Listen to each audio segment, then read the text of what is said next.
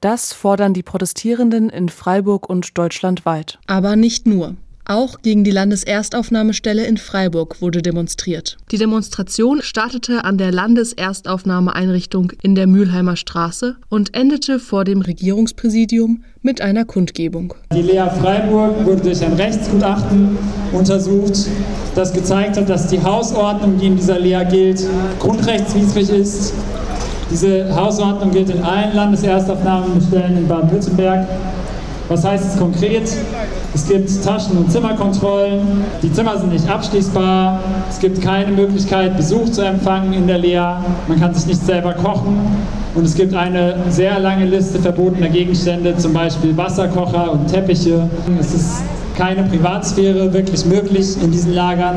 Und es sind einfach Orte, wo Menschen isoliert werden und ausgegrenzt werden von der Mehrheitsgesellschaft. Wir beobachten halt immer wieder, wenn wir mit den Menschen zu tun haben, die hier ankommen, nach einer sehr langen Flucht und die einfach nur hoffen, hier einen sicheren Ort zu finden. Und wir sehen regelmäßig, wie die Leute an diesem Lager kaputt gehen. Die RednerInnen werfen den MitgliederInnen des Regierungspräsidiums vor, die Grundrechtseinschränkungen der Geflüchteten damit zu legitimieren, dass die Geflüchteten sowieso keine Privatsphäre hätten. Das sei nicht akzeptabel.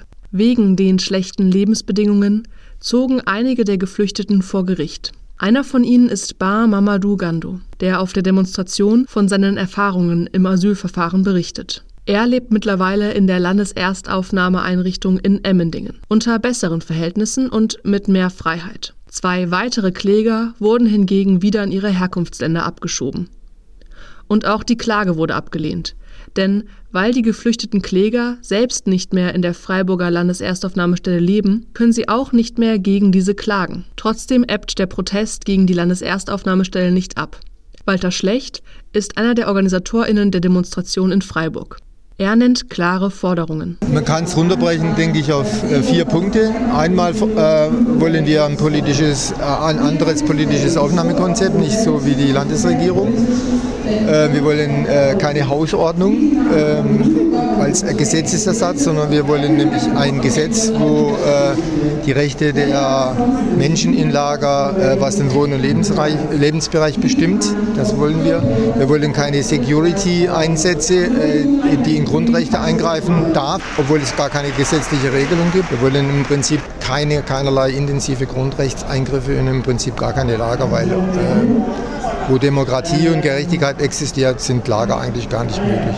Neben den Grundrechtseinschränkungen kritisieren die Organisatorinnen die Länge der Unterbringung. Manche Geflüchtete verbringen mehrere Jahre in den Landeserstaufnahmeeinrichtungen in Unsicherheit und mit dem Wissen, dass sie jeden Tag abgeschoben werden könnten. Am Aktionstag No Lager, Nowhere wird deswegen dezentraler bezahlbarer Wohnraum für Geflüchtete und eine schnelle Integration gefordert, damit nach einer langen Flucht ein lebenswürdiger Neustart in Deutschland möglich ist